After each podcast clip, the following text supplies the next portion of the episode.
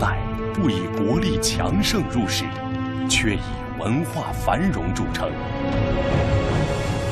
词情画意，诗文言志，都城梦华，书香远播。中华文化探源系列节目《宋代篇》，静水流深，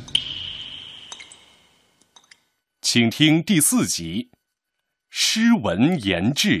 眉山三苏祠是北宋文坛苏洵、苏轼、苏辙三父子的故居。二零一三年庐山地震发生时，三苏祠受到波及，当年八月开始闭馆维修。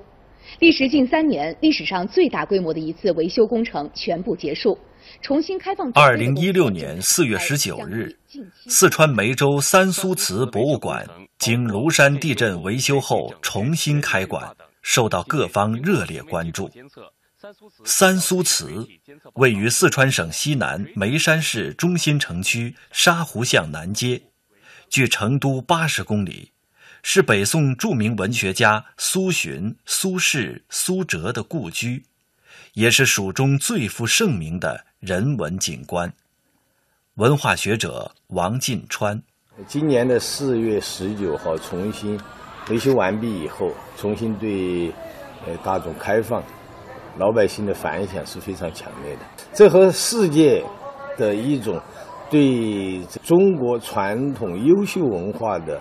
再认识这个潮流有关系的。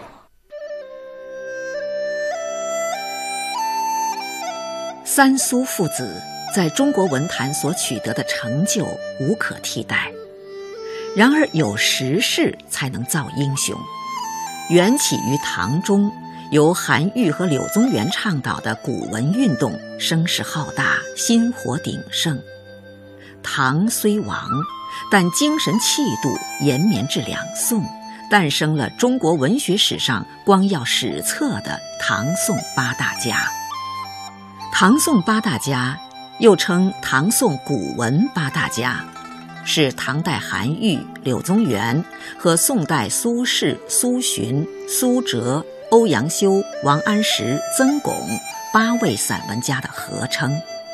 其中，韩愈、柳宗元。是唐代古文运动的领袖，欧阳修、苏轼是宋代古文运动的核心人物。呃，我们来说一下这副对联，这是清雍正年间的武英殿大学士张鹏和传，然后到了清宣统二年，当时的四川盐茶使赵藩书的一副对联：“一门父子三词客，三词客，他指了三叔父子。”而千古文章四大家，他特指的是唐宋八大家中最有名的四个人。唐朝的时候，韩愈和柳宗元开启了中国的古文运动；到了宋代的时候，欧阳修去承前启后，苏轼完成了古文运动。韩愈最早提出“古文”一词，他把六朝以来讲求声律及词藻排偶的骈文视为俗下文字。认为自己的散文继承了两汉文章的传统，所以称古文。他提出载道明道是文章的重任。中南大学文学院教授杨宇，从南北朝到初唐、盛唐时期，唐朝的这个文坛主要的文章的形式流行的是骈文，嗯，就是特别追求文章的华美、对仗的工整、声律的。漂亮，嗯，然后在这样的追求这种呃纯粹的审美的骈文，如果发展到一种极端，就可能过于偏重形式而忽视了内容。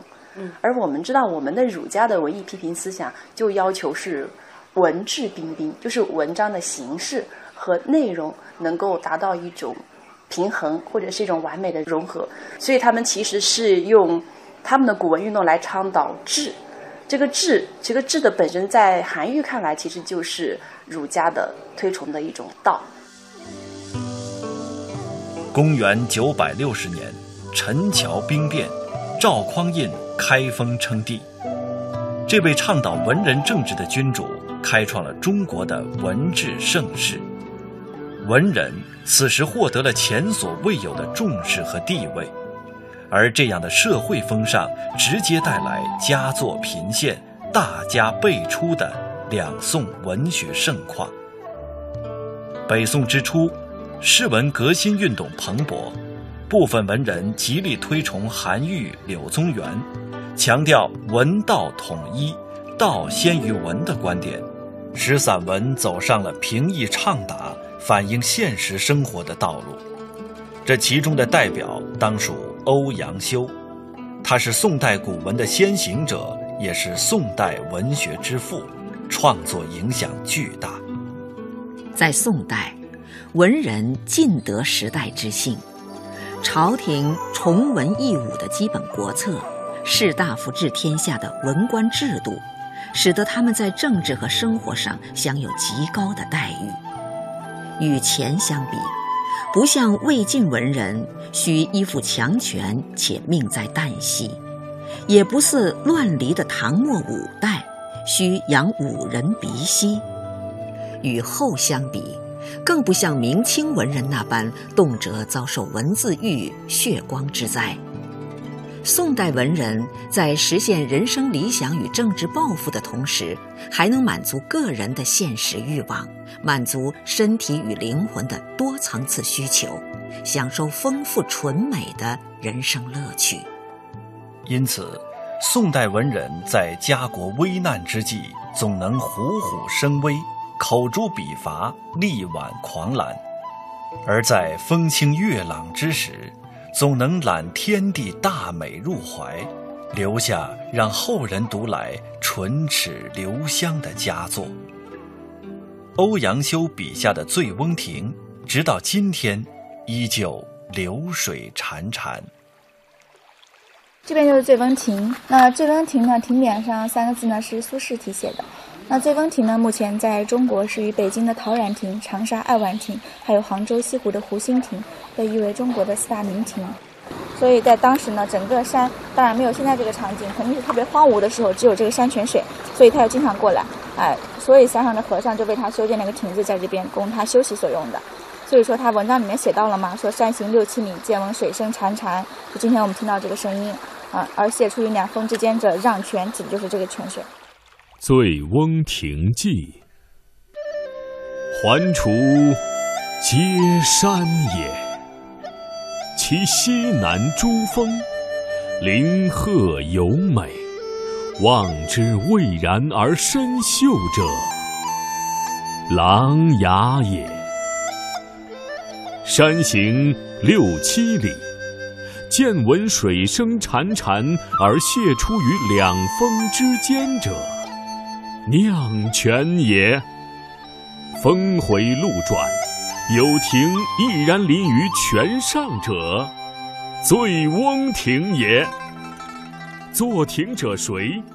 这类寄情山水的佳作，在宋代层出不穷。山水到了宋人这里，已不仅仅是山水。远山含黛，绿水生烟，已是生活的日常、心情的写照、气质的外化、灵魂的知音。而宋代的文人往往有双重身份，他们不仅仅是文人，重文轻武的大时代背景下，大文豪往往都是朝廷要臣，因此他们对文坛有着分量极重的话语权。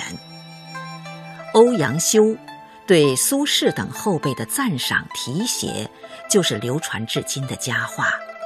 这是欧阳修的修为，更是宋人的胸襟。中南大学文学院教授杨宇：唐宋八大家，唐朝只有两个嘛，韩愈、柳宗元，其他六位都是在宋朝。这六位当中，欧阳修是当之无愧的领袖，他可以说是他们师长级的人物。比如说曾巩就直接是他的弟子。然后苏轼和苏辙两兄弟，嗯，他们当年考进士的时候，欧阳修是这个主考官，而且欧阳修还有一个很重要的特点，或者是他的优点，就特别，呃，愿意去提拔和讲业后进，所以他对曾巩啊，对于苏轼、苏辙的这种提拔、讲业和这种宣扬是不遗余力的。嗯，其实，嗯，欧阳修当他开始。这个主考发现苏轼这样一个才子的时候，他就曾经说过这一句话嘛。他说：“呃，二十年后，我叫老夫当让这个人一头地，就是我要让位给他。国学大师林语堂在《苏东坡传》序言中写道：“我写苏东坡的传记没有别的理由，只是想写罢了。多年来，我脑中一直存着为他作传的念头。一九三六年，我携家赴美，身边还带了几本苏东坡所作或者和他有关的古刊善本书。我希望出国期间他能陪在我身边。”书架上列着一位有魅力、有创意、有正义感、旷达任性、独具拙见的人士所写的作品，真是灵魂的一大补剂。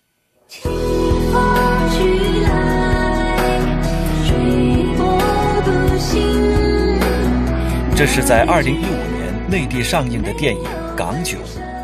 这部以香港为背景的喜剧电影一上映就赢得了可喜的票房。可是许多人不知道，这部电影主题歌的歌名、歌词，均是从大文豪苏轼的名篇中得到的灵感。前赤壁赋，壬戌之秋，七月既望，苏子与客泛舟游于赤壁之下。清风徐来，水波不兴，举酒煮客。诵明月之诗，歌窈窕之章。《前赤壁赋》是苏轼于宋神宗元丰五年贬谪黄州时所作的赋。此赋继续了作者与朋友们月夜泛舟游赤壁的所见所感。全赋在布局与结构安排中，映现了其独特的艺术构思，情韵深挚。礼义透辟，在中国文学史上有着很高的文学地位，并对之后的赋、散文、诗产生了重大影响。黄冈市东坡赤壁旅游接待科负责人黄翠介绍了苏轼在黄州的创作情况。因为这个呢，当时贬到黄州刚好中年。啊，经历了的呢，说他那个生死巨变啊，人的年龄嘛啊，也更加的成熟，书品、人品啊，什么都达到一个最高峰。有苏东坡在黄州呢四年多时间啊，一共在黄州呢创作了七百四十余篇诗词文赋，而且他的那个文学的巅峰啊，千古佳作《二赋一词》都在黄州诞生。作为北宋著名政治家、思想家、文学家，苏轼一生经历了北宋仁宗、英宗、神宗、哲宗、徽宗五朝，人生的几度大起大落，没有让他消沉，反而催生了众多的名篇佳作。此等胸襟气度，是苏东坡的风范，更是以他为代表的宋代文人的风范。林语堂这样形容：他一直卷在政治漩涡之中，但是他却光风霁月，高高超越于苟苟营营的政治勾当之上。他不志不求，随时随地吟诗作赋，批评脏痞，纯然表达心之所感。至于会招致何等后果，与自己有何利害，则一概置之度外了。而今日无人读其诗文，别无理由，只因为他写的那么美，那么遒健朴茂，那么字字自真纯的心肺间流出。苏轼是继欧阳修之后宋代古文运动的领袖，散文作品留存至今约四千余篇。他的重大贡献在于和欧阳修一起建树了一种稳定成熟的散文风格，世人将他与欧阳修并称为“欧苏”。北京师范大学文学院教授康震，后人经常说“欧文如潮，苏文如海”啊。欧阳修的文章写的像潮水一样，波光潋滟，内涵深厚；苏轼文章写的像大海一样，看不到边际，啊，像龙的变化一样。看不清他的踪迹。当然，苏轼也是豪放词的开创者，也是宋调的开创者，宋诗的开创者。您正在收听的是中央人民广播电台《中华文化探源》系列节目《静水流深》。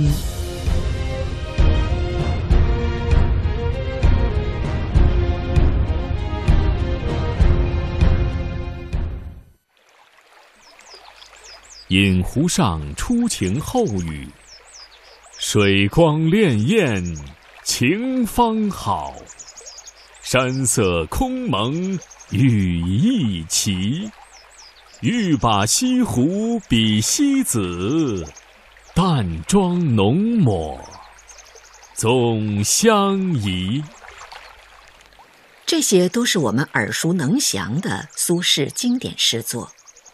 他的诗清新自然，逢源自始，似信手拈来，亦庄亦谐，大巧若拙，题材广阔，内容丰富，风格多样化，是宋诗走向成熟的标志。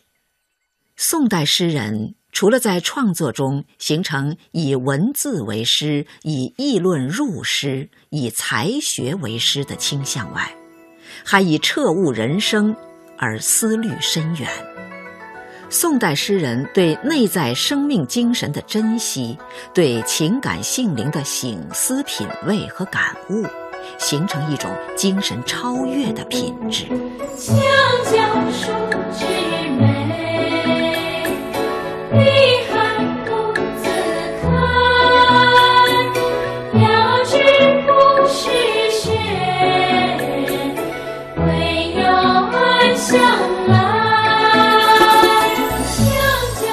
先秦开始，世人便钟情百草花木。先秦之人爱香草，晋人爱菊，唐人爱牡丹，宋人爱梅花。梅的凌寒傲骨，字字高洁，或许最能贴合宋代文人的心境。在宋代，这样的文人有很多，如墨梅般清清朗朗、不灼灼于世的范仲淹，如腊梅般纵死犹闻峡谷香的陆游，如白梅般清澈透底、气节高远的文天祥，也有如红梅般丹心一片、寄希望于国之强大的王安石。这首童声版演唱的《梅花》是王安石的代表作。王安石是政治上大胆的改革者，也是文坛上笔锋清丽的文学家。他的诗对当代和后世都有影响，观察细致，立意新颖，精工巧丽，意境悠远清新，充满着情感和丰富的想象，表达了对大自然美的歌颂和热爱，历来为人们所传颂。由于王安石曾被封为荆国公，所以他的尸体被称为王荆公体。好，欢迎两位来到岳阳楼。首先呢，呃，看到晋元的这个第一个景点，那么它分别展示的就是唐宋元明清，呃五个朝代的岳阳楼模型，而这些模型呢，也都是根据古代志书的记载以及历代画家所描绘的岳阳楼图精心打造而成。岳阳楼位于湖南省岳阳市古城西门城墙之上，因北宋著名的文学家范仲淹的一篇《岳阳楼记》名满天下，与湖北武昌黄鹤楼、江西南昌滕王阁并称为江南三大名楼。《岳阳楼记》，庆历四年春。滕子京谪守巴陵郡。越明年，政通人和，百废具兴，乃重修岳阳楼，增其旧制，刻唐贤今人诗赋于其上，主于作文以记之。先天下之忧而忧，后天下之乐而乐，是范仲淹的千古名句。更是突破了“穷则独善其身，达则兼济天下”的儒家传统文人观念，令人高山仰止。无论是居庙堂之高，还是处江湖之远，都心系百姓，胸怀天下。文化学者陈香元，呃，范仲淹这个精神呢，我认为他是把儒家的思想从《岳阳楼记》这篇文章把它升华到了一个最高的高度，所以历代以来，他以后写《岳阳楼记》的就不多了，他把先忧后乐浸透到了岳阳楼的整个的文化发展的每一个细胞里面去了。你看每一户对联，都是围绕先忧后乐这来做文章，是吧？这个你到里面的对联也是一样，是吧？这就是你讲宋代文化的影响，这就是一个最典型的例子。而先天下之忧而忧，与位卑未敢忘忧国，同样是文人以天下为己任的。家国情怀，并起抒怀，病骨之离，沙帽宽。孤臣万里，客江干。位卑未敢，忘忧国。事定犹须待何关。陆游一生笔耕不辍，诗词文有很高的成就，兼具李白的雄奇与杜甫的沉郁悲凉，尤以饱含爱国热情，对后世影响深远。既是雅致文人，更是铮铮铁骨。当时间走到南宋的末年。文天祥的《过零丁洋》更是成为千古绝唱。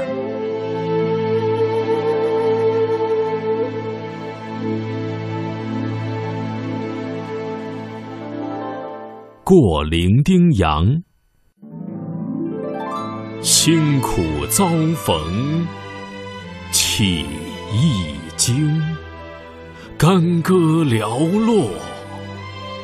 四周星，过零丁洋是宋代大臣文天祥在一二七九年经过零丁洋时所作的诗作。此诗前两句，诗人回顾平生；中间四句仅呈干戈寥落，明确表达了作者对当时局势的认识；末两句是作者对自身命运的一种毫不犹豫的选择。全诗表现了慷慨激昂的爱国热情和视死如归的高风亮节，以及舍生取义的人生观，是中华民族传统美德的崇高表现。文天祥留给后人的，不是什么物质财富，而是一个民族的魂魄和精神。无论是唐宋八大家，还是范仲淹、陆游、文天祥。他们都以诗文展现着自己的情怀与担当。用思想家黄宗羲的话说，这些文字都是天地间的至文，是用血泪甚至生命写出来的。香港理工大学中国文化学系教授、中国宋史学会副会长何冠环，他们都是儒家的信徒，又是儒家在宋代复兴。他们自己觉得我有这个儒家的责任，欺君之路，担君之忧啊！